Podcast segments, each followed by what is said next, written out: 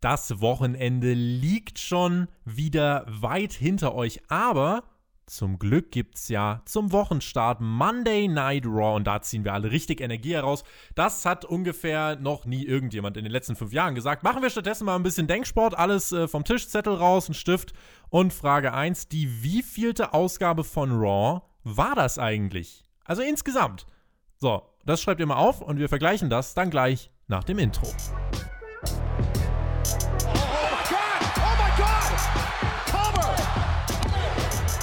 Ihr hört den Spotfight Podcast, den Wrestling Podcast mit Wrestlern, Journalisten und Experten. Wir diskutieren über WWE Monday Night Raw und wünschen euch jetzt viel Spaß beim Zuhören.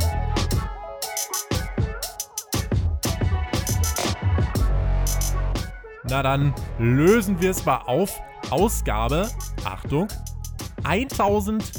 1442 der Flaggschiff-Show. Ging vergangene Nacht an den Start und wir werden drüber sprechen. Ihr hört den Spotfight Wrestling Podcast. Mein Name ist Tobias Enke und wir kommen unserem Bildungsauftrag nach. Ganz besonders natürlich in der Raw Review, um das sicherzustellen.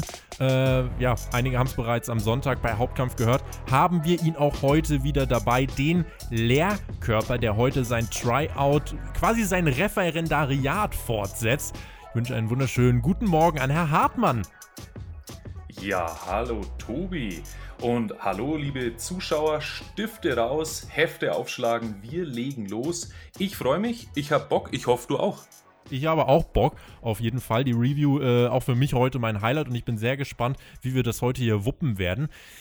Ich würde euch jetzt ganz gern auch den Björn vorstellen heute. Den hätte ich gern hier auch gehabt, aber da gab es einen, einen dentalen Zwischenfall, nennen wir es doch mal so. Und zwar hat er, wer ihn auf äh, Twitter verfolgt, Ed der Edeljobber, hat er sich äh, am Wochenende beim Essen, hat er sich äh, ja ruhmreich von einem Zahn äh, verabschieden müssen, unfreiwillig. Und äh, ja, ist da jetzt wegen einer Zahnbehandlung erstmal raus heute. Vielleicht hören wir ihn bei der Smackdown-Review dann wieder.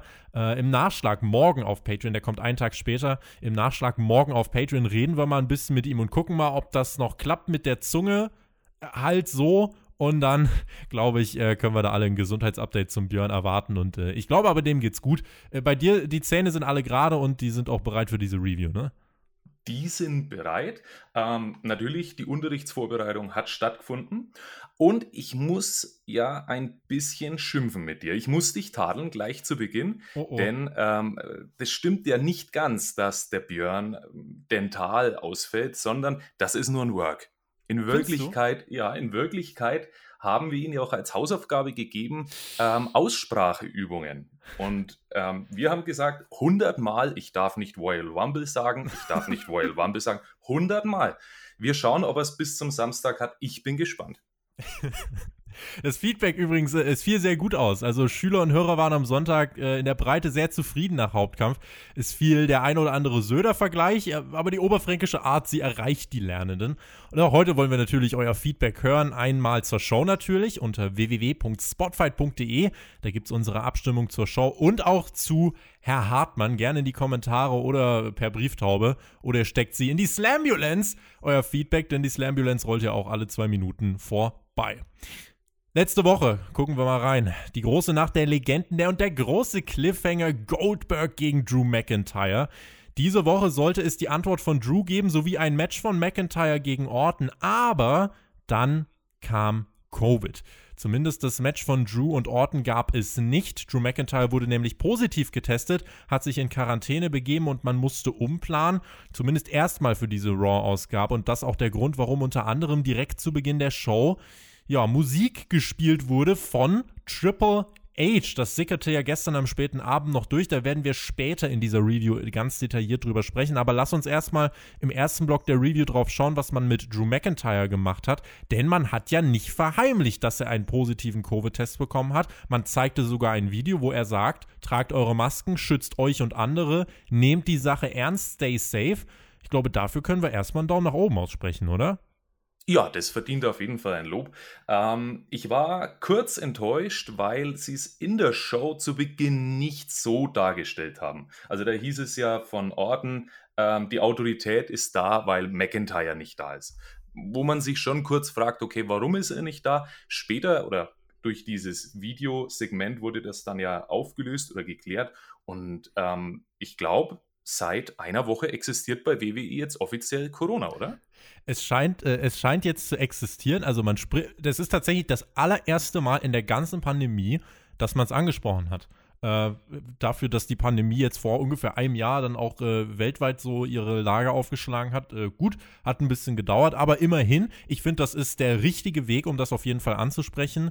Und äh, ich, ich finde es auch gut, dann die Art und Weise, wie man es gemacht hat. Denn äh, man hat ganz klar auch gesagt, nehmt es nicht auf die leichte Schulter, auch wenn Drew aktuell noch keine Symptome hat oder nur milde Symptome hat. Ähm, er hat gesagt, ich gehöre zu den Glücklichen, aber bitte schützt euch und eure Mitmenschen.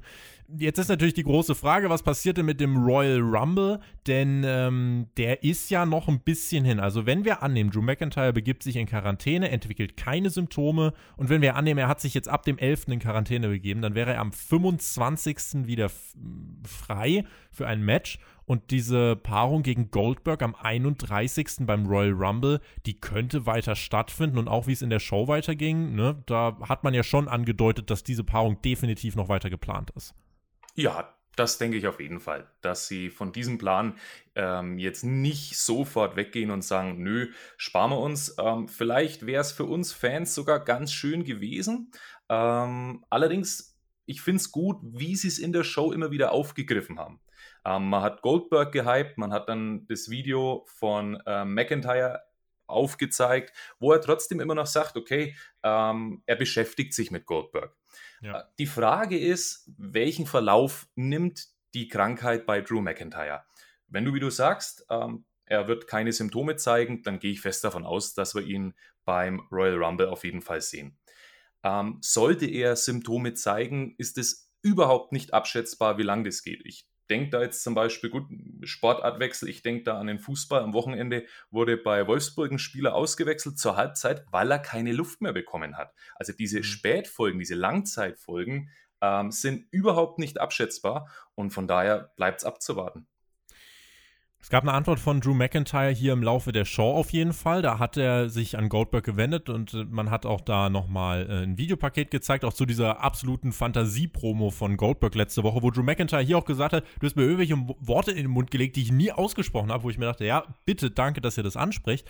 Und Drew meinte, er respektiert die Legenden, die haben den Weg für ihn geebnet und äh, Drew wollte sich ja gerade bedanken, auch bei den Legenden. Dann tauchte aber Goldberg auf und Drew und sein Bruder, die waren selbst riesige Goldberg-Fans, aber Goldberg ist ein Letdown. Und er meinte, ich nehme deine Herausforderung nicht an.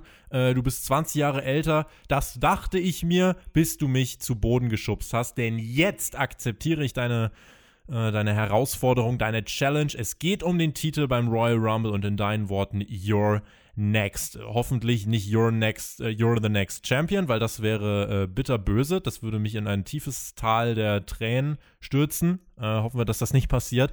Aber Stand jetzt können wir sagen, das Match wird weiter geplant und ähm, wir wünschen Drew natürlich alles Gute, dass er das dann auch schafft, um da wieder fit zu werden. Absolut. Ich bin ehrlich, ich hatte bei diesem Video von McIntyre gemischte Gefühle danach. Ähm, auf der einen Seite muss ich dir absolut recht geben. Ich fand es überragend, dass sie es angesprochen haben. Ähm, sogar, dass er angesprochen hat, ja, ich habe das eigentlich gar nicht gesagt, für was du mich dann kritisiert hast. Aber dann gleich diese, dieser Schwung und das ging mir einfach zu schnell. Aber ich habe es gedacht und scheinbar hast du gesehen, was ich gedacht habe wo ich mir dachte, okay, jetzt, jetzt kann er Gedanken lesen, der Goldberg. Ähm, und das nächste war dann, er wollte, wie du sagst, die Challenge nicht annehmen, weil Goldberg ja in seinen Augen ein alter Mann ist, 20 Jahre älter. Und klar begründet er das Ganze dann, indem er sagt, du hast mich zu Boden geschubst. Aber er sagt, er nimmt, die Challenge, ja, er nimmt die Challenge nicht an und 20 Sekunden später, I accept. Ja.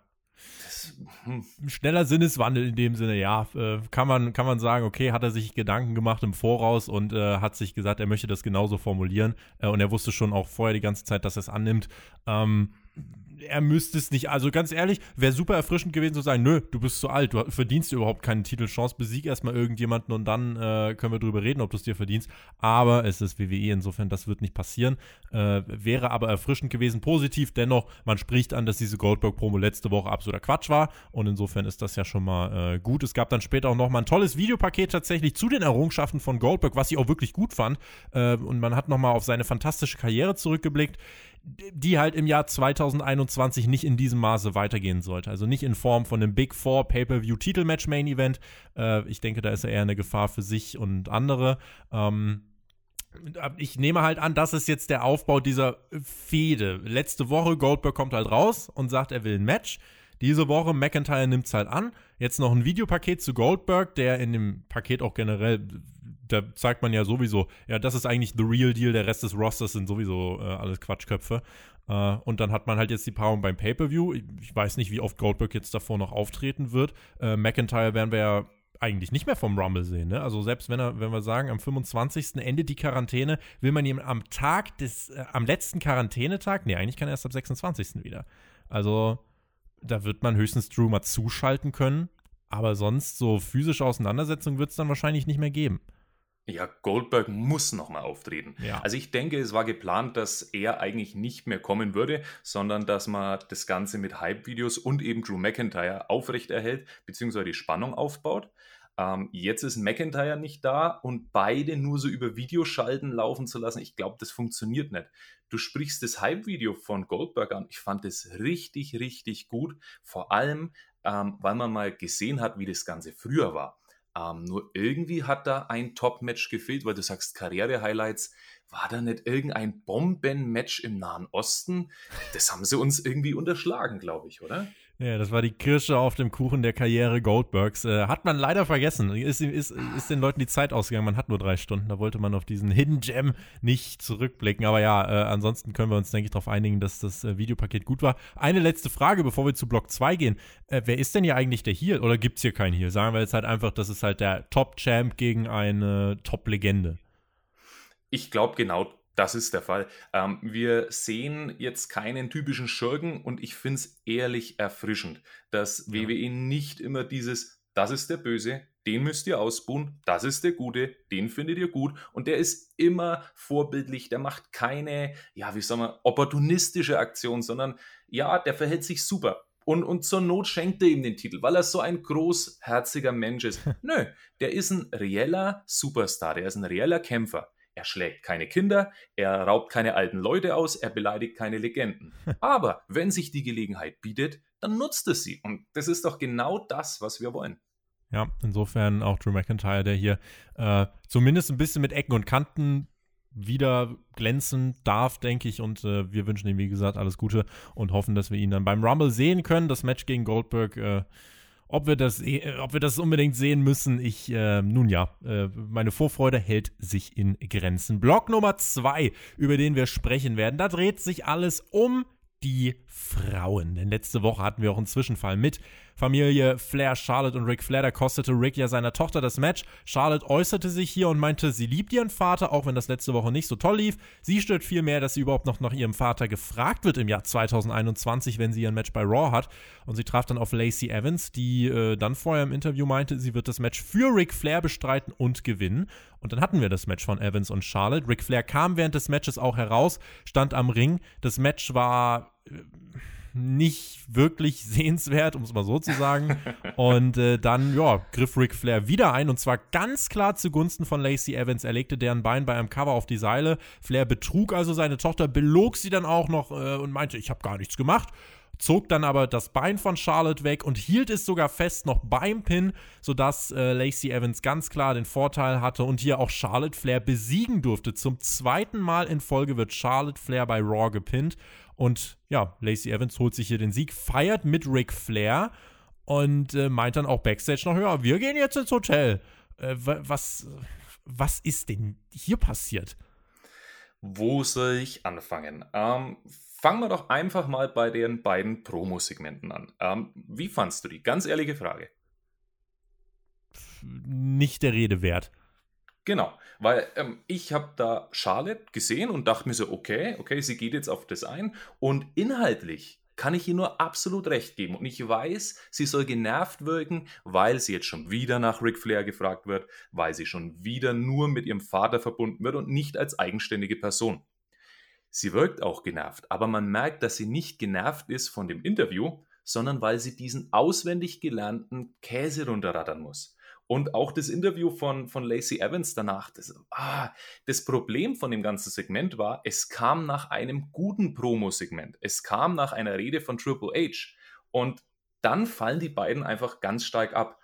Ja gut, das Match, du hast deutlich gesagt, es war jetzt nicht überragend. Ähm, mein Highlight war der Wurf des Taschentuchs von Lacey Evans als äh, Charlotte bei den Kommentatoren stand, also so vier Meter entfernt vom, vom Ring. Und Lacey will sie mit dem Taschentuch bewerfen und das Ding fliegt einfach 30 Zentimeter und stürzt ab. Da hat jemand in Physik nicht aufgepasst. Ja, Liebe oder Lacey, Flugkurve, das Ding geht irgendwann nach unten und da ist Luftwiderstand da. Da hätte sie drauf achten müssen, ja. Äh, oder sie wollte einmal im Symbolwert äh, als Grafik darlegen, wie es denn mit der Qualität um Raw bestellt ist in den letzten Jahren. Äh, da reicht es auch nur für 30 Zentimeter und dann geht's bergab. Die Storyline ist ja auch letzte Woche Flair total traurig und weint und diese Woche kommt er wieder an den Ring, kostet Charlotte wieder das Match. Übrigens auch lieben Gruß an alle, die letzte Woche meinten, ja, in der Story hat Flair nur aus Versehen Charlotte äh, geschadet.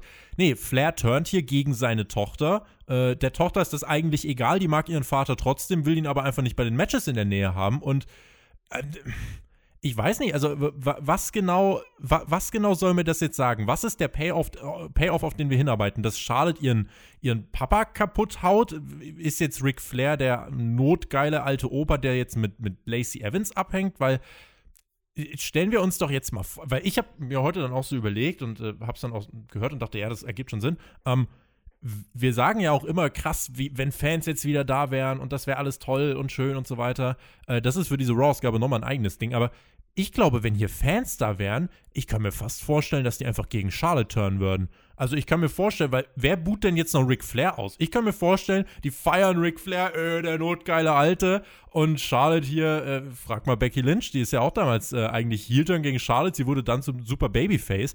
Ähm, ich finde, das ist halt hier so verworren und so komisch gebuckt, so auch teilweise zusammenhangslos und äh, es ist einfach viel zu weit weg von der Realität, dass man jetzt als Fan wirklich sagt, ich hasse Ric Flair dafür, dass er seine Tochter betrügt. Es ist halt einfach ein bisschen nervig und Charlotte ist viel zu wenig Babyface, als dass ich jetzt 100.000 Prozent auf ihrer Seite stehen kann. Ja, zumal ähm, du ja bei Ric Flair während des Matches und auch während der Promo ganz oft das Gefühl hattest, dass er überhaupt nicht mehr weiß, wo er ist.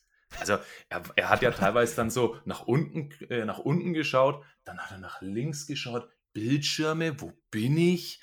Und äh, Charlotte fragt ihn dann ja auch direkt nach dem Match, hast du ihr geholfen? Ich meine, sie hat es gesehen. Und er sagt, nein, nein, nein, nein, ich habe ihr nicht geholfen, aber er hat sie im Arm. Also das, das Ganze funktioniert einfach nicht. Ähm, und die Kirsche ganz oben auf der Geschichte war dann, ähm, dass es nach der Werbepause die Kommentatoren nicht nicht fassen können. Tom Phillips, äh, wie kann er nur? Also der Vater, also die wollen ja natürlich Charlotte in diese Babyface-Rolle zwängen. Und mein Highlight war der Samoa Joe, der nickt höhnisch, grinst und macht eine eindeutige Zungenbewegung, wo ich mir gedacht habe, einwandfrei, ganz hervorragend. Wenigstens einer hat im Unterricht aufgepasst. ja, also Charlotte ist ja auch äh, mit dem, was sie sagt, sie ist ja auch äh, zum Beispiel Asuka. Wo war eigentlich Asuka? Die sehen wir auch gar nicht mehr. Es geht hier um Lacey Evans und Charlotte und Women's Champion Asuka sehen wir gar nicht mehr. Ähm, Charlotte hat ja auch gesagt in den Interviews in der letzten Woche, ja, sie hilft ihrem Partner auch nur, wenn für sie irgendwas drinsteckt. Also alles andere als Babyface. Äh, und warum genau? Es, ja, ich glaube, wenn Fans da wären, die würden ja einfach Ric Flair und Lacey Evans bejubeln, weil, äh, Charlotte, siehst du mal. Ähm, das war, ja, äh, finde ich, finde ich fragwürdig, diese Geschichte. Ich verstehe sie nicht, sie holt mich nicht ab, ich kaufe sie nicht. Äh, und ich weiß ehrlich gesagt nicht, auf was das hier hinauslaufen soll. Und außerdem gab es auch noch Nia Jax und Shayna Baszler gegen Dana Brooke und Mandy Rose, auch irgendwie zum 34. Mal. Es gab einen Sieg in drei Minuten für die Heels. Äh, war da nicht irgendwas mit einem Beatdown von Rose und Brooke gegen Baszler letzte Woche, aber was interessiert mich mein Geschwätz von gestern? Das ist vor einer Woche passiert. Hier bei Raw passieren halt auch einfach Dinge und es war übrigens ein Blind Tag am Ende von Nia Jax, äh, von Shayna Baszler äh, gegen Nia Jax oder an Nia Jax, äh, die dann so ein bisschen verdutzt reinschaute und so versuchte darzustellen, dass sie im Konflikt mit sich selbst steht. Also Nia Jax äh, gab dann trotzdem den Sieg für, für Shayna Baszler und Nia Jax. Äh, auch ein Angle, was wir hier irgendwie, äh, ein Angle, den wir hier, glaube ich, dreimal bei dieser Show gesehen haben. Äh, ja, also passt auch irgendwie nicht zu dem, was letzte Woche passiert ist. Äh, Stück weit ist es mir aber ehrlich gesagt auch einfach egal. Wenn das Ende hiervon ist, dass Shayna Baszler alleine unterwegs ist und endlich wieder ein Badass sein darf, dann von mir aus. Ja, aber im Endeffekt hat WWE doch genau das gemacht, was ähm, jeder Schüler in der Schule auch machen würde. Wenn die eine Antwort immer funktioniert, ja, dann mache ich sie auch immer weiter. Und genau so haben, haben sie sich hier verhalten, weil ähm, mein Highlight war wirklich, wie, wie Jax am Ende angewidert dasteht und du merkst einfach, sie soll so in diesem, diesen Konflikt darstellen. Also da gemerkt hat man das schon, was sie darstellen wollte. Aber es hat eher so ausgesehen wie, da passt doch was gerade nicht. Irgendwie, das war doch anders abgesprochen. Hä, hätten wir nicht verlieren müssen? Irgendwas hat doch da nicht gepasst. Und überhaupt, ähm, wer ist das? Ist das meine Partnerin? Ähm, ich fand das Match, ich habe mir aufgeschrieben, hier spielen drei Damen Wrestling auf dem Schulhof. Das war, als Shayna Baszler noch nicht eingetaggt hatte. Mhm. Ähm, Jax, Mandy Rose und Dana Brooke. Katastrophe von der Matchqualität her. Und das war wie viele Minuten? 20 Minuten vor dem Main Event. Und ich habe mir immer wieder gedacht, ja. jetzt muss doch das mal zu Ende sein. Das muss doch mal zu Ende sein. Also ganz, ganz schwach. Und ähm, ich weiß nicht, ob dir das aufgefallen ist, ähm, Brooke, also Dana Brooke und Shayna Baszler, die haben körperlich doch abgebaut, oder? Ich ja, habe ich jetzt gar nicht so genau drauf geachtet. Ich würde aber durchaus sagen, dass zumindest Shayna Baszler nicht mehr in ihrer absoluten Top-Shape ist. Ja, äh, das ja. denke ich, das kann man sagen.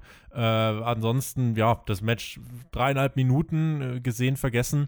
Äh, und der Ausgang ist halt jetzt dann, äh, dass hier Differenzen angedeutet werden, eventuell zwischen Shayna Baszler und Nia Jax weil warum nicht? Es wird ja eh jedes Tag-Team getrennt und da ist jetzt scheinbar auch wieder Zeit dafür. Nun ja.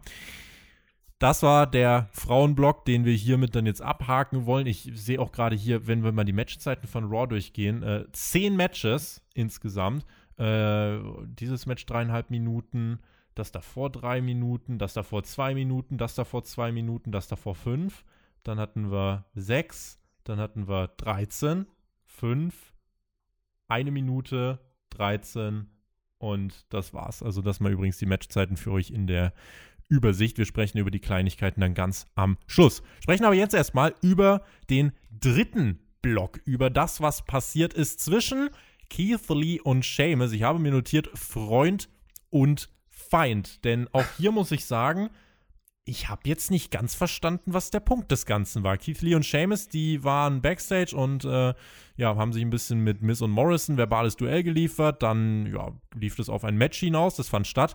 Und äh, da gab es einen Spot, also Keith Lee und Seamus gegen Miss und Morrison.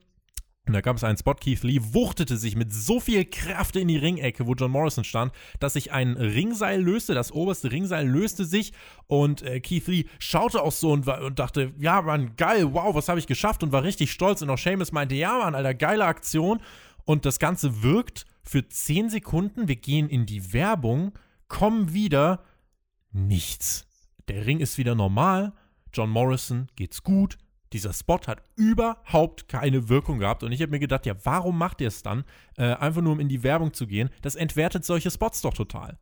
Ja, absolut. Und ähm, eine Frage, was denkst du, war das Absicht oder war das ein Work? Das war Absicht. Das war genau so geplant. Ja, weil genau so hat es leider auch gewirkt. Er fliegt gegen den Turnbuckle, der fliegt weg, oder der obere Teil zumindest, und du siehst sofort, wie, wie, wie Keith Lee null überrascht ist, sondern er macht so ein, so ein zweitklassiges Oh. Und sofort fängt er an, sich zu feiern. Und, und Seamus kommt sofort zu ihm und ah, das hast du klasse gemacht. Und ah, nicht authentisch genug für dich? Null, null, mhm. null, null. Und ich habe bis zu, bis zu dieser, bis zu dieser, ähm, bis zu diesem Punkt im Match war es ja wirklich eine langsame Anfangsphase. Also es war nur Rumgeschiebe. Und man muss mal überlegen, man hat einen, einen Worker wie John Morrison im Ring. Natürlich ist es völlig okay, dass Seamus den Big Man workt. Es ist auch noch in Klammern okay, dass Keith Lee den Big Man workt. Kann, man, wir brauchen nicht drüber reden, dass er da viel, viel mehr könnte. Aber warum muss John Morrison auch dieses Rumgeschiebe mitmachen? Warum? Das, das, das, das geht mir nicht ein. Und wie du dann sagst, die, die Werbepause kommt, das Ding steht wieder da. Es hätte nur noch gefehlt, dass man ähm, Hornbach oder, oder was haben die in Amerika einblendet. Und der Turnbuckle wurde gefixt durch Hornbach. Black and Ja, ja, yippie, yippie, yay. Genau. Fantastisch. Product Placement Hornbach geht raus. Ähm, Seamus und Lee haben wir insgesamt, äh, ja, doch an sich gut zusammengearbeitet und gewannen auch nach etwas weniger als 13 Minuten. Ähm, und, und, zwar halt auch hier ein Blind Tag. Seamus tagte sich ein, weil Lee hatte das Match eigentlich schon gewonnen, aber Seamus tagte sich ein, zeigte den Broadkick und dann gab es eben den Sieg. Ähm, und dann schaute man sich Keith Lee an und man dachte, oh ja, die prügeln sich wieder, aber er hat sich das angeschaut, hat so ein bisschen gedacht, okay, komm, komm, wir haben das Match gewonnen, ist in Ordnung. Dann hat er sich umarmt mit Seamus und beide haben gefeiert und äh, man hat gedacht, ey, krass, normalerweise passiert jetzt bei, w bei WWE immer das, dass sie sich direkt bekabbeln und ein Match haben. Und ich dachte mir, boah, endlich mal denkt Keith Lee, hey, der Sieg ist wichtiger, als dass ich jetzt hier äh, meine eigene egoistische Agenda durchdränge. Und ähm, auch in dem Match, finde ich, sah Keith Lee gut aus, hat ein richtig cooles Comeback gezeigt, kam gut weg. Und hier am Ende, du hättest ihn top als Face positionieren können, der sagt, hey, mir ist wichtig, dass mein Team gewinnt, alles ist gut. Und die um äh, Seamus und Keith Lee umarmen sich. Und dann kommt die Werbung. Dann kommt die Werbung. Dann sind wir noch mal ganz kurz bei Triple H, der noch mal sich reinhypt für den Main Event. Und dann sind wir im Ring und plötzlich boxen sich Keith Lee und Seamus aus wer weiß welchem Grund. Und auf, auf einmal läutet die Ringglocke und wir haben ein Match, wo ich mir denke, what? Warum denn? Und man hat es vor allem auch nicht gezeigt. Was ist in der Werbepause passiert? Was ist passiert, dass sie doch wieder aneinander geraten sind? Wer hat was gemacht? Es war egal. Es hat keiner erklärt. Es war allen egal. Es ist nichts. Äh, Erklärung, Fehlanzeige. Und dann hatten wir das Match von Keith Lee und Seamus. Sieben Minuten Lee besiegt Seamus nach der Spirit Bomb und ähm, ja und was passiert nach dem Match vor allem? Seamus steht auf, besiegt, verprügelt und sie umarmen sich doch wieder. What? ja, ich habe mir auch geschrieben, welchen Sinn hatte jetzt eigentlich ähm, diese Verbrüderung? Alles. Weil, weil, weil man, hat sich, man hat sich vorher verbrüdert und er, er, McIntyre respektiert Keith Lee und deswegen respektiert Seamus auch Keith Lee und sie sind jetzt Freunde. Und dann prügeln sie sich plötzlich. Keiner versteht das Ganze. Ähm, es war wieder zu Beginn absolut langsam. Irgendwann war es dann, dass äh, Tom Phillips, glaube ich, ähm, war das, der dann meinte, das ist das, was Keith Lee tut. Und ich dachte mir, nein, das ist genau nicht, was Keith Lee tut. Keith Lee kann viel, viel mehr und stellt das doch auch nicht immer so dar. Ähm, loben muss man aber, und da gebe ich dir recht, wie man Keith Lee trotzdem einsetzt. Und diese Klatscher auf die Brust, die waren ja, oh, waren die laut. Und allem hast du Seamus Brust danach gesehen. Wahnsinn waren, oh, waren Abdrücke drauf, ne? Ja, so der ein oder andere. Aber auch danach diese, diese, ähm, diese Umarmung. Und ganz ehrlich, mir ging es genauso wie den Kommentatoren. Die Kommentatoren konnten sie auch nicht glauben. Die haben, die haben immer wieder gesagt, oh, und was ist jetzt? Und, und jetzt vertragen sie sich wieder. Und das war genau das, was der Zuschauer gedacht hat. Und für mich, ganz ehrlich, war es Satire in dem Moment. Es gab mehrere Wrestler, die übrigens an diesem Abend mehr als ein Match bestritten haben. Matt Riddle, dann hatten wir Jeff Hardy und hier hatten wir Keith Lee und Sheamus. Also ich möchte zumindest lobend er äh, erwähnen, die haben 13 Minuten Tag Team Match bestritten und danach nochmal selbst 7 Minuten Singles Match. Dafür Hut ab. Äh, gute Leistung. Äh, mir hat das Tag Team Match besser gefallen, qualitativ. Das Singles Match war, war ja, solide maximal. Äh, aber ansonsten, ich verstehe ehrlich gesagt, wir sind doch jetzt nicht wirklich weiter. Also äh, klar, man wollte uns erzählen, äh, das ist, glaube ich, das meine ich verstanden zu haben, dass Keith Lee sich jetzt den Respekt von Seamus ja, erkämpft hat. Aber was ist das denn für eine Art und Weise, um, um das darzustellen? Warum muss es dann erst dieses Tag Team Match geben mit dem Blind Tag? Warum kann man dann nicht mal äh, das Ganze als Storyline in den nächsten Wochen mit dem Charakter von Keith Lee erklären? Warum muss man wirklich diese Storyline aufbauen äh, mit Prügel, Interview, Schubsen, Match, Interview, Prügel, Schubsen, Match, Umarmung. Das ist halt, finde ich, für einen Storyline-Aufbau A, gerusht und B, könntest du viel mehr mit den Charakteren machen, machst du aber nicht und dadurch wirkt es leider insgesamt sehr flach erzählt. Und äh, ja, ich glaube tatsächlich jetzt, sie werden T Jagd auf die Raw Tag Team Titel machen, weil warum nicht? Ja, warum nicht? Du, du sagst es sich, es ging viel, viel zu schnell. Ähm, das beginnt bei diesem Interview am Anfang, das völlig unglaubwürdig aufgezogen wird. Ähm, dieser, dieser gemeinsame Spruch von, von The Miz und John Morrison, wo sie dann beide Kaching oder Chaching sagen, ich habe mich gefühlt wie in der Salakis-Werbung. Kennst du die? Wo, wo, plötzlich sich 30 Menschen umdrehen und alle sagen, Salakis, das ist der Käse. Und genauso einstudiert war das. Mein, mein äh, bester Moment in der Promo war, als Seamus meinte, sie sind dumm und dümmer. Ich frage mich nur, wer dümmer ist von den beiden. Mhm.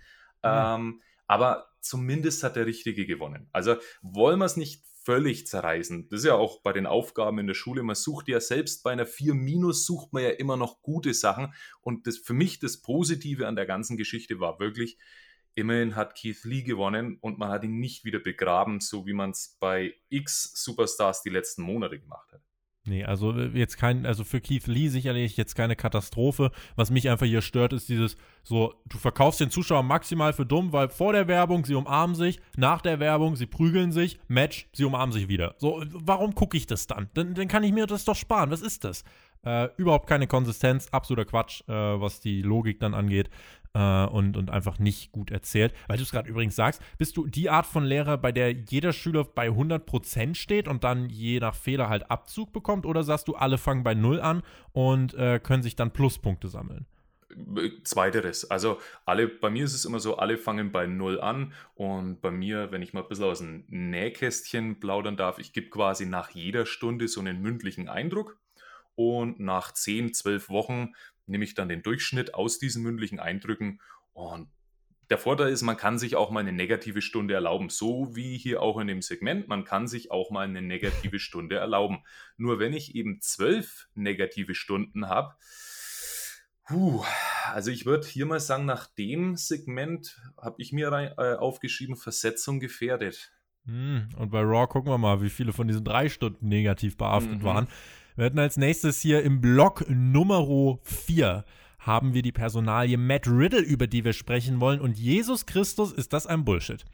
Das kann er das äh, einfach direkt unverblümt vorweg. Matt Riddle steht backstage, hypt sich rein, weil er heute wieder auf Bobby Lashley trifft. Äh, letzte Woche hat er ja gecheatet und sich gefreut, nachdem er eigentlich aufgegeben hat und clean verlor. Äh, das erzählte er hier auch Lindsay Dorado und Grand Metalik. Und äh, Jeff Hardy scheinbar auch nicht mehr der Freund von Matt Riddle. Die haben überhaupt nichts mehr miteinander zu tun gehabt in dieser Show, obwohl man da in den letzten Wochen die noch als Tag-Team irgendwie zeigen wollte. Äh, und ja, ich glaube, für Casual-Zuschauer hat Matt Riddle mittlerweile fast schon so Go-Away-Heat, weil es einfach so unfassbar nervig ist, was der sagt. Und ähm, Matt Riddle traf hier in dieser Show auf Bobby Lashley verlor sang- und klanglos, wird vermöbelt wie in einem Match von Brock, Le wie, wie Ricochet im Match von Brock Lesnar so ungefähr. Also ja, er hat die ein oder andere kleine Aktion durchgebracht, aber insgesamt muss man schon sagen, hat Lashley wirklich den Typen sowas von überwalzt und dann tatsächlich auch äh, in relativ kurzer Zeit, in knapp unter zwei Minuten, nach dem Hurtlock gewonnen. Äh, Matt Riddle musste ganz schnell austappen, das war eine absolute Standortbestimmung von Lashley. Absolut. Ähm, in der Schule würde man sagen, er war stets bemüht. Aber Matt das Riddle. Ganze, ja, Matt Riddle. Ähm, bei mir ging es allerdings schon in der, in der Promo davor los, wo er, wo er diese Metapher mit der Pizza andauernd hingedreht hat. Ach. Ähm, die Pizza, und er erzählt es der Lucha House Party und dann kommt die Frage zurück, bist du etwa hungrig? Wo ich mir gedacht habe, ja. Ähm, ich habe mich beleidigt gefühlt in dem Moment, weil ich mir gedacht habe, ich bin vielleicht ich bin auf jeden Fall kein Deutschlehrer, ne? also äh, irgendwelche Stilmittel kann ich nicht unterschreiben oder unterscheiden, aber das war so der Moment, wo ich mir sicher war, da sitzt gerade ein Rentner oben in der Gorilla Position und sagt, haha, habt ihr das gemeint? Der Witz mit der Pizza, haha, und da, sie denken, er ist hungrig und er sagt ja dann auch, nein, das ist eine Metapher. Die Pizza ist, schmeckt so gut wie der Sieg über er erklärt den schlechten Witz.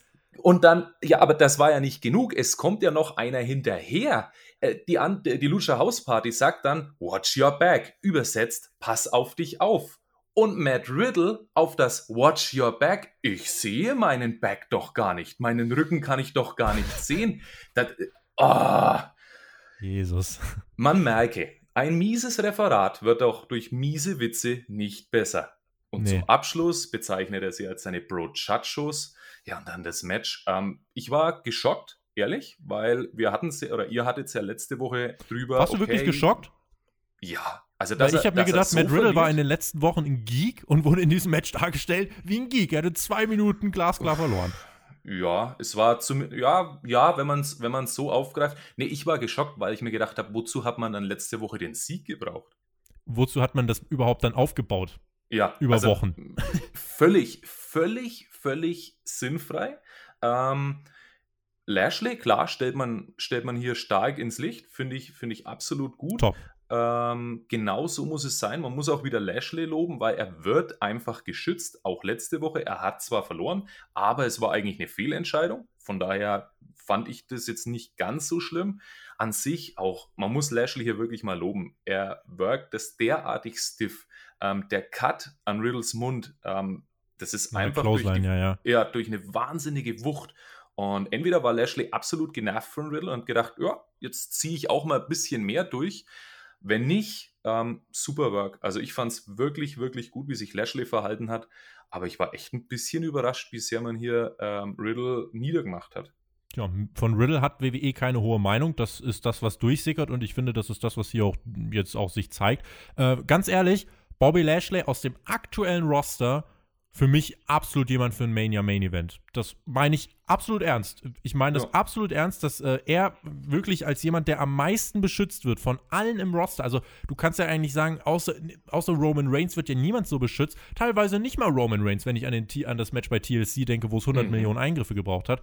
Ähm, Lashley ist da wirklich einfach eine absolute Macht und er ist für mich äh, aus dem Roster ohne Legenden, das aktive Roster, absoluter Top-Guy für ein Mania Main Event. Muss ich einfach mal so sagen. Äh, und wie man ihn da beschützt, das ja, muss man definitiv loben. Und ähm, ja, dann passierte was, das ist vorher in der Show auch schon mal exakt eins zu eins so passiert mit Jeff Hardy. Matt Riddle verliert das Match und sagt, ey, MVP, ich will ein Match gegen dich. Und dann gibt's das Match und nicht mal den darf Matt Riddle clean besiegen, sondern es gibt eine DQ nach zwei Minuten, weil Bobby Lashley einfach eingreift. Äh, da gewinnt Riddle, weil Lashley eingreift, aber äh, ja.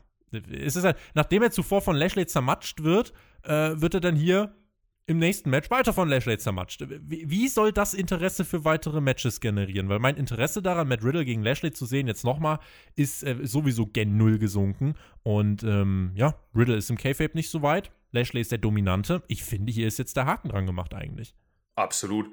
Äh, ich habe mich persönlich gefragt, warum fordert er jetzt dieses Match gegen MVP? Er hat ganz, ganz klar verloren. Und MVP hat ja erst den Anschein gemacht, als ob er nicht auf diese, diese Herausforderung eingeht. Dann geht er darauf ein und ich dachte mir, oh Gott, jetzt wird es ein homöopathisches 50-50-Booking, nur halt Wie nicht Jeff gegen Lashley. Vorhin. Ja, genau, absolut. Ähm, aber die machen ihn dann ja wieder fertig. Klar war das ein Eingriff, aber du hattest jetzt auch da nie das Gefühl, dass MVP verlieren könnte. Aber also kann ich dir nur absolut zustimmen. Ähm, Riddle ist jetzt klar positioniert. Er ist in der, in der Undercard. Er ist jetzt ein Geek. Und mich würde es nicht wundern, wenn wir ihn nächste Woche äh, hinter R-Truth hinterherrennen sehen. Weil ich gerade jetzt das mit Jeff Hardy schon mal angesprochen habe, äh, will ich das vielleicht der Vollständigkeit halber kurz hier einstreuen. Also äh, Elias hat ja in den letzten zwei Wochen gegen AJ Styles gewrestelt und zweimal verloren. Und damit ist das abgeschlossen. Und hier geht es jetzt weiter. Äh, Elias und Jackson Riker äh, kamen raus und man hat ein Match angesetzt von Jackson Riker gegen Jeff Hardy. Elias lenkte Hardy ab und Riker gewann in 50 Sekunden. Das ist irgendwo im Nirgendwo der Card, was eigentlich keinen interessiert. Dann sagt Hardy, dem seine Niederlage egal ist, komm Elias, dann kämpfen wir eben gegeneinander. Du willst doch nicht, dass jemand denkt, Riker ist besser als du. Und dann sagt Elias zu Riker, okay, ich bestreite jetzt das Match. Du darfst nicht. Mhm nicht eingreifen. Und dann findet das Match statt. Hardy besiegt Elias und Jackson Riker steht einfach da. Ihn juckt es tatsächlich nicht. äh, wo man sich denkt, er, ja, er sagt, greif nicht ein. Ich, ich deute gerade auf mein Auge und zwinker. Ähm, mhm. Schade, dass man es nicht sehen kann. So, also wie dumm muss Jackson Riker sein, dass er hier nicht versteht, dass Elias will, dass er eingreift. Und äh, ja, dann steht Jackson Riker da. Elias sagt, warum hast du nicht eingegriffen? Jackson Riker, na, du hast doch gesagt, ich soll nicht eingreifen. und er sagt, what the fuck? Also jemand, der so dumm ist wie Jackson Riker, versteht vielleicht dann auch die Storyline von Ric Flair und Charlotte Flair. Ja, äh, also ich persönlich muss erstmal lobend hervorheben, ähm, Jackson Riker macht eine gute Figur im Ring persönlich. Er sieht aus wie ein Wrestler, er ist durchtrainiert wie ein Wrestler, man glaubt ihm das, aber man stellt ihn halt wirklich wie den letzten Kevin dar. Das, das, also Verzeihung für alle Kevins. Ich möchte mich hier wirklich entschuldigen, weil ähm, nicht mal der schlimmste Kevin stellt sich so dumm wie Jackson Riker an. Ähm, und ganz ehrlich, das war viel zu lang gezogen am Ende, weil, okay, Elias beschwert sich, Riker ist völlig durcheinander und dann sagt, wie du, wie du sagst, er sagt doch, ah, aber, aber du hast doch gesagt, ich, ich soll nicht eingreifen. Ja, ich hab's gesagt, aber warum greifst du denn wirklich nicht ein? Ich dachte, geht ins nächste Segment, geht ins nächste Segment, ja, ja. es reicht. Und vor allem, es gab ja hier auch dann nur Verlierer. Also Hardy verliert in einer Minute gegen Jackson Riker nach einer Ablenkung. Mhm. Elias verliert in knapp fünf Minuten gegen Hardy. Es gibt eigentlich nur Verlierer. Also es ist ja wirklich 50-50. Äh, niemand sticht hier heraus nach diesem Segment. Und Hardy wurde jetzt auch äh, nach diesem, ähm, nachdem er gegen Jackson Riker gepinnt wurde, ist, glaube ich, die vierte Woche in Folge, die Hardy bei Raw eine Niederlage einstecken muss. Äh, und auch hier, er bestreitet dann einfach noch ein zweites Match, gewinnt dann. Äh, anders als Matt Riddle, der darf das zweite Match nur via DQ gewinnen, aber gut. Äh, ja. Auch das war Raw, Ladies and Gentlemen. Ja, er ist eine Legende. Jeff Hardy ist eine Legende. Und wir wissen doch seit letzter Woche, dass die Legenden schwach sind. Also Stimmt. eigentlich war es nur konsequent gebuckt. Du hast das Auge für das Wesentliche. oh Gott. Damit kommen wir zum letzten Block dieser Review und alle warten natürlich darauf, was haben wir denn dazu zu sagen? Randy Orton und Triple H. Denn Raw startete in dieser Woche mit Triple H und äh, alle haben dann schon äh, gesagt, boah, was kommt für eine krasse Ankündigung. Sagt er vielleicht, schickt er jemanden von NXT hoch, kommt wieder eine Probe von wegen, alles wird jetzt besser. Gibt es äh, einen neuen Wandel? Äh, da ganz große Erwartungen. Und Triple H kam hier raus zu Raw äh, zu Beginn, begrüßte uns, wurde von Randy Orton unterbrochen und äh, dann war der Aufhänger, Triple H setzt sich für die Legenden ein, denn Ortons böse Worte gegenüber diesen Legenden, äh, die haben ihn sauer gemacht und Orton fordert dann von Triple H, ja, mach mich zum WWE-Champ oder mach mich zur Nummer 30 im Rumble und Triple H meint, er hat zuletzt den alten Randy gesehen, sprach auch kurz den, den Feuerteufel in Orten an und da war er auch stolz auf ihn, weil er hätte das auch so gemacht. Was er aber nicht versteht, ist, warum er diese Legenden so beleidigt. Das geht einfach nicht. Irgendwann fordert Orton Triple H zu einem Kampf heraus. Hunter sagt nö. Dann äh, fragt Randy, ob Trips erst bei seiner Frau Stephanie nachfragen muss, weil die ja die Hosen anhat. Und das reicht dann, um Triple H genug zu triggern. Er nimmt an und damit steht der Main Event Triple H gegen Randy Orton. Das war die Opening-Promo, die auch relativ lang gedauert hat, ehrlich gesagt. Ähm, ja, Hintergrund vielleicht, es lief parallel College Football. Äh, und das ja, haben sich einige Millionen angeschaut und eigentlich wollte man Orton gegen McIntyre bringen und dann musste man eben kurzfristig umdisponieren und die Antwort ist keiner von NXT. Die Antwort ist keiner aus dem aktuellen Roster. Die Antwort war Triple H. Ja, wir waren wieder im Jahr 2005 einwandfrei. Wir haben die Zeitreise gemacht in gute alte Zeiten. Ähm, aber ganz ehrlich, äh, ich habe mich gut gefühlt, weil dieser, dieser Einzug von Triple H, er ist der größte Star. Du merkst einfach im Vergleich zum aktuellen Roster, wenn der Mann reinkommt, die Musik spielt, du hast ein ganz anderes Gefühl als bei jedem der aktuellen, in Anführungszeichen, Superstars. Was ich nicht verstanden habe, war die Aussage, also den Fiend verbrennen ist okay, hätte ich auch gemacht. Aber die Legenden dissen? Du, du, du Unmensch, du Mobber. Ähm, wo ich mir dachte, Mobber. okay, ja, genau. Lass ihn. Lass ihn. Das ging, das, das hat nicht so recht gepasst. Ähm, bei einer kleinen Sache muss ich dir widersprechen, und zwar hast du gemeint, er hat angenommen. Er hat ihn ja nur geschlagen. Und Tom Phillips hat, ist nicht müde geworden zu betonen, nein, er hat aber nicht, er hat nicht angenommen. Er hat nicht angenommen. Das heißt nicht, dass wir das Match bekommen. Das Bild wechselt und das Match wird angekündigt wo ich mir gedacht habe, äh, wollt ihr uns verarschen? Ist das jetzt echt euer Ernst? Tom Phillips sagt dreimal, he didn't say yes, he didn't say yes. Äh, did you notice it? He didn't say yes. Und ich dachte mir, ja, ich habe es bemerkt, er hat nicht ja gesagt. Und dann kommt sofort die Ankündigung, später noch das Match im Main Event. Und ganz ehrlich, wer, wer soll das in dem Moment noch ernst nehmen? Aber ja, es hat einfach viel mehr Standing als alle anderen Segmente, die danach kamen.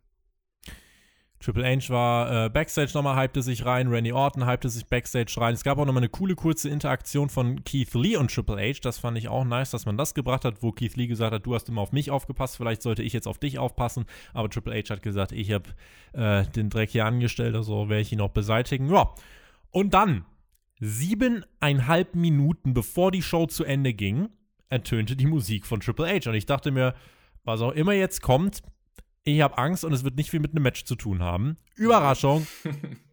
es hatte nicht viel mit dem Match zu tun. Triple H kam heraus, Randy Orton kam heraus. Ein Referee war gar nicht erst da, weil äh, why even bother? Und Triple H auch mit T-Shirt und schwarzer Hose äh, am Start und dann haben sie sich einfach geboxt. Es war einfach ein Brawl.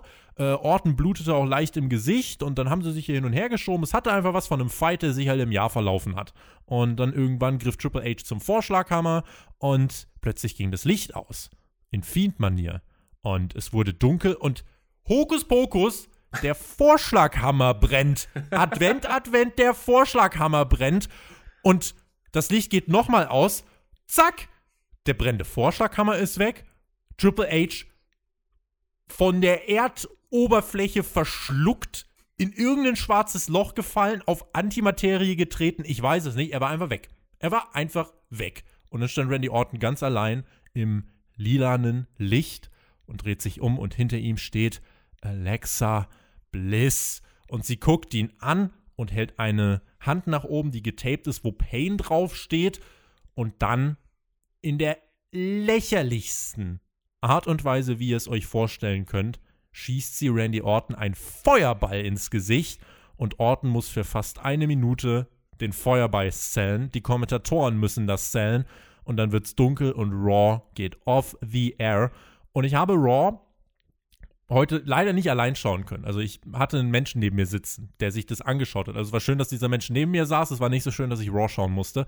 Und der hat das gesehen und am Ende hat er so lachen müssen und er konnte nicht glauben, dass Raw kein Satireformat ist der wollte sich das auch nochmal angucken. Der, das, das, war das ein Feuerball? Sollte das ernsthaft sein? Das ist ja eine richtig lustige Comedy-Show. Und ich so, nein, das sollte keine Comedy sein. Das sollte, das war ernst gemeint. Und ich, wa, was, ich, ja, hilf mir weiter. Wie hat dir dieses Segment auch mit Triple H-Orten und dann der Feuerball gefallen? Puh, also wir haben vorhin gesagt, ähm, er war stets bemüht, als wir über äh, Riddle geredet haben. Ähm, nicht mal das hier. Also das war kein, kein Bemühen, es war keine Idee da. Wie du sagst, man hat es genau gemerkt, sieben Minuten Restzeit, okay, hier wird nur noch Grütze kommen. Also ich habe mich so ein bisschen gefühlt wie im Legoland in dem Moment, so schauen wir mal, was passiert, aber ihr werdet nicht das bekommen, womit ihr rechnet. Ähm, und dann, ja, der Brawl, er lebt von den Emotionen, sagen wir mal so, er lebt von den Namen, er lebt von den Emotionen. Und als dann dieser Vorschlaghammer brannte, oder nee, noch vorher, es sind ja diese Bildschirme nacheinander ausgegangen im Thunderdome. Ja. Und das war schon der Moment, als ich mir gedacht habe, oh nee, muss das jetzt sein? Ich habe das die Folge heute früh angeschaut. Mein Kater saß neben mir auf der Couch. Als der, der Vorschlaghammer das Brennen anfing, hat der Kater gesagt, was ist das für ein Scheiß? Symbolisch steht unser Kater auf und geht wo ich mir dachte, du darfst gehen. Das ist unglaublich und so unfair, weil der auch was Besseres zu tun hatte. Ich war wirklich, wirklich schockiert. Dieser Vorschlaghammer brennt und dann wie wegteleportiert. Triple H einfach weg. Das, das heißt, das Ganze, was man, ich schätze mal mit wie viel, 50 Minuten hat man jetzt diesen Fight aufgebaut den teleportiert man weg. Man teleportiert 50 Minuten weg. Du als Zuschauer wirst bestraft dafür, dass du in diesen 50 Minuten aufgepasst hast, weil wichtig ist eigentlich nur dieser Feuerball. Und ich weiß nicht, ob man das Ganze gemacht hat, weil jetzt Siegfried und Roy, angeblich, angeblich ist auch Siegfried äh, schwer krank, war das eine Hommage an Siegfried oder ich weiß es nicht, aber es war absolut unrealistisch und ja, ich hoffe, dein, dein, deine Gesellschaft, die mit dir geschaut hat, äh, geschaut hat, wird jetzt nicht den Kontakt zu dir abbrechen. Ich könnte es zumindest nachvollziehen, aber nicht wegen hm. dir, sondern wegen dem Segment. Nee, also man hat mir auf Twitter auch gesagt, wenn der Mensch dich äh, jetzt noch immer mag, dann halt ihn für immer fest. Der Mensch mag mich noch, insofern werde ich ihn für immer festhalten.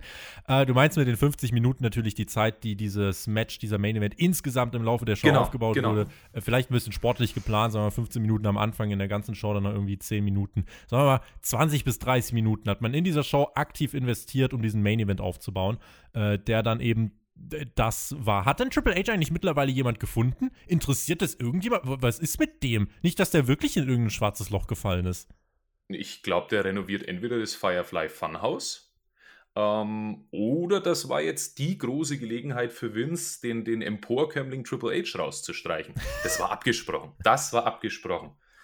ich glaube, das ist alles ein große, eine große Verschwörungstheorie, ne? Mhm. Ich glaube übrigens tatsächlich, das Finish von Orton gegen McIntyre, ich glaube, das wäre exakt dasselbe gewesen. Ich glaube, man hätte bei Orton gegen McIntyre auch kein Finish bringen wollen und hätte das als Ende gebracht. Insofern, ich glaube, das ist gleich geblieben, aber man wollte halt kein Match von Triple H und äh, Orton zeigen, ähm, weil Triple H dafür jetzt wahrscheinlich nicht, nicht in Shape war und hat deswegen eben diesen Weg gewählt. Ähm, und ja, das, äh, das ist dann das, was dabei rausgekommen ist. Also, we wem das gefällt, wer sagt, ja, gab schon Schlimmeres, wer sagt, das ergibt Sinn, äh, bitteschön, das äh, ist Geschmackssache und äh, ich, ja, also ich kann mir schon vorstellen, dass es Leute gibt, die sagen, ja, cool. Äh, ich muss sagen, gerade wenn man es mit einem Anspruch schaut und wie gesagt, ich habe es auch mit jemandem geschaut, der jetzt wirklich nicht wirklich viel Ahnung von Wrestling hat, äh, dann wirkt das leider ein bisschen lächerlich. Dann wirkt das amateurhaft, dann wirkt das unglaubwürdig äh, und das ist leider, ähm, ja, also äh, auch fernab von der Realität und ähm, sicher kann sowas im Wrestling auch mal funktionieren, aber hier arbeitet es ja auf was arbeitet es hin, dass es halt noch ein Match von Orton und dem Fiend gibt, äh, wo ich jetzt nicht sonderlich viel Lust drauf habe und deswegen ich persönlich kann äh, hier leider keine Vorfreude entwickeln und fand dieses Ende leider äh, eher zum Lachen. Also es hat eine Emotion ausgelöst. Das ist vielleicht das Positive. Es ja. hat etwas ausgelöst, aber das war es auch schon. Ja, aber man muss doch jedem schlechten Schüler nochmal eine Chance geben, Tobi. Bisher waren die Matches zwischen Orton und dem Fiend waren Grütze. So, wir geben ihnen nochmal eine Chance. Nee. Wir sind ein guter Lehrer. Doch, nee. wir geben ihnen nochmal eine Chance. Wo ist denn deine soziale Ader, Tobi? Nee, die, die, die sind scheiße. Ja, ja, äh, hm. Du bist der Lehrkörper, nicht ich. Äh, ja, ja, geht nicht anders. Ich gebe Ihnen nochmal eine Chance. Ich bin hier positiv. Äh, die Hausaufgabe von, von Jonathan an mich war, sei positiv. Ich bin's und das wird ein überragendes Match, ein, ein logisches, überragendes Match. Wir haben noch äh, zwei äh, minimale Sachen, die wir jetzt beim Rest ganz kurz abhandeln wollen. Auf der einen Seite hatten wir Xavier Woods, der traf auf T-Bar nach Ablenkung äh, verlor Woods in fünf Minuten. Das passierte und wir hatten Adam Pierce Backstage mit AJ Styles. Styles meinte, ja, vielleicht treffen wir bei Mania aufeinander. Ich als Rumble-Gewinner, du als Champion. Dann kam Drew Gulak herein und meinte, äh, er nimmt nun auch am Rumble teil. Adam Pierce meinte, nee, das geht nicht. Man kann nicht einfach sagen, dass man im Rumble teilnimmt. Ich schreie. Und Adam Pierce meint dann, Gulak darf erst im Rumble teilnehmen, wenn er Styles besiegt. Styles, der sich übrigens selbst in den Rumble gebuckt hat aber who even cares? Äh, ich habe kurz gedacht, die beiden dürfen 10 Minuten raushauen. Es waren 3 Minuten Sieg für Styles, ähm, der trotzdem gut war. Also, das fand ich tatsächlich unterhaltsam. Gulag durfte ein bisschen was zeigen. Ähm, ja, ist aber leider ein 24-7-Geek. Äh, total unter Potenzial, unter Wert verkauft. Äh, er tut mir leid. Ja, war ein sehr schnelles technisches Match zwischen den beiden. Ähm, wie fandst du die Deichmann-Werbung? Während Deichmann-Werbung? Ja, als plötzlich der Fuß von Omos da stand und Gulag völlig apathisch, völlig entsetzt diesen wunderschönen Schuh anstarrt. Ich will heute Schuhe kaufen. Ich bin sofort bei Zalando später. Dieser Schuh er wird war, mein sein.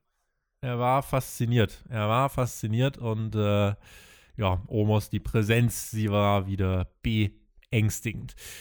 Das war Raw, everybody. Also Triple H gegen Orton, drei Stunden aufgebaut für ein Feuerball-Finish. Und ansonsten, was hatten wir noch? Lacey Evans, Ric Flair äh, sind jetzt irgendwie zusammen, ist ein Ding. Und sonst äh, insgesamt zehn Matches, das mit Keith Lee und Sheamus ja, äh, ich habe eigentlich mal notiert, das hat sich voranbewegt, aber das habe ich notiert, äh, noch bevor es das Match von Keith Lee und, äh, und, und äh, Seamus einfach nochmal gab. Und auch wenn ich mir angucke, was es für Finishes bei dieser Show gab, bei diesen zehn Matches. Die Finishes waren äh, Ablenkung Ric Flair, Ablenkung Elias. Dann hatten wir den Sieg von Jeff Hardy gegen, gegen Elias Swantonbomb. Seamus Keith Lee, Blind Tag. Keith Lee gewann gegen Seamus Clean.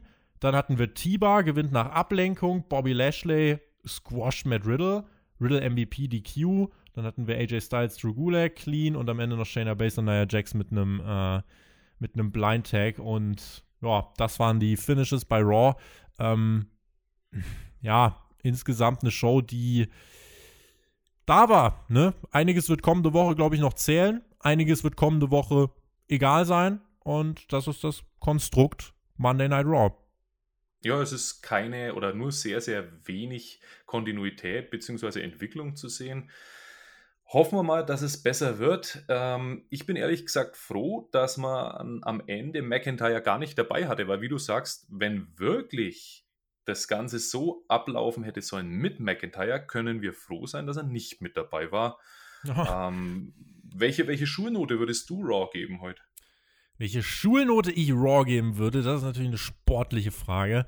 Äh, ich glaube, Raw ähm, 4 ist bestanden, ne? 4 heißt Zweck erfüllt. 4 ist gut, gut ist 2 und 2 wollen wir ihr eigentlich nicht geben. also dann in dem Fall müsste ich eigentlich, ich glaube, ich gebe Raw, äh, weil es ja jetzt nicht der maximale Autounfall war, ich glaube, ich würde Raw eine 4 minus geben. Also ich würde es gerade so noch durchschicken, äh, aber insgesamt äh, drei Stunden Dinge, die passiert sind, größtenteils zusammenhangslos und am Ende ein Feuerball. Äh, vielleicht sogar eher eine 5 plus, aber irgendwie 4 minus 5 plus. Da, du bist jetzt das Zünglein an der Waage. Wo, wo findest du dich wieder? Ja, ich halte mich an meine Landesregierung. In Corona-Zeiten darf niemand durchfallen. Deswegen bekommt Raw von mir eine glatte 4. Sag weiter so, das hast du super gemacht und wir sehen uns nächstes Jahr wieder. Und in diesem Sinne würde ich sagen, beenden wir diese Review.